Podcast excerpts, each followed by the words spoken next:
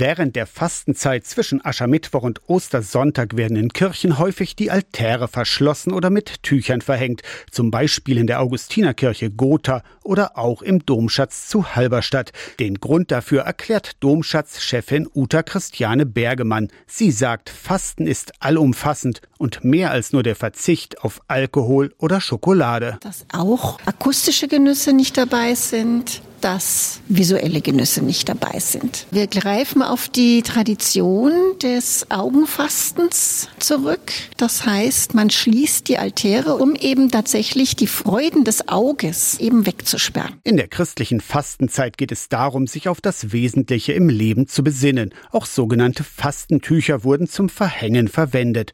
Zwar auch mit biblischen Geschichten, sagt Uta Christiane Bergemann, aber das sei kein Widerspruch zum Augenfasten. Und da sind sind dann in weiß oder in reduzierter Farbe Geschichten eben auch häufig aus der Passionszeit oder auch mit Heiligen dargestellt. Von Halberstadt in Sachsen-Anhalt nach Gotha in Thüringen. Dort hat die Künstlerin Bettina Schünemann den Altar der evangelischen Augustinerkirche mit einem fünf mal sieben Meter großen modernen Fastentuch verhangen.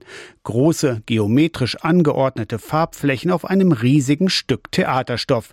Die Bedeutung sollen die Gäste selbst entdecken, sagt Bettina Schünemann. Man zieht etwas den Blicken eine Weile, dann erst wird einem bewusst, was man eigentlich daran hat. Es ist eigentlich, wenn man das jetzt so ein bisschen umfassender sieht, ist es für uns heutige fast unmöglich, Augenfasten zu machen. Die Welt besteht nur noch aus Bildern. Augenfasten bedeutet auch etwas neu zu erkennen oder zu entdecken.